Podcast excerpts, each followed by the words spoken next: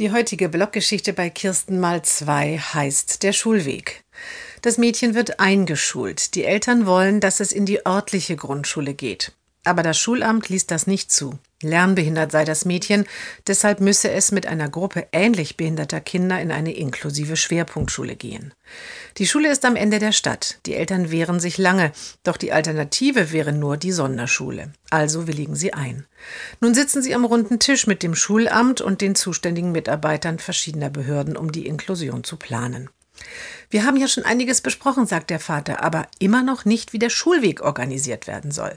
Es gibt zwar öffentliche Verkehrsmittel, aber zweimal mit dem Bus umsteigen und dann so lange und das schafft unsere Tochter nicht und wird das vielleicht nie schaffen. Die Mitarbeiterin des Schulamtes schaut die Eltern überrascht an. Wir sind selbstverständlich davon ausgegangen, dass sie ihre Tochter morgens zur Schule bringen und mittags wieder abholen. Dazu müsste ich meine Arbeit aufgeben, das ist Ihnen schon klar, oder? Die Mutter ist entsetzt. Wir brauchen irgendeine Beförderung. Da schaut der Vertreter des Sozialamtes die Eltern an und seufzt. Also wieder mal das übliche Versorgungsdenken. Sie als Eltern wollen unbedingt eine inklusive Beschulung und die Allgemeinheit soll dafür zahlen.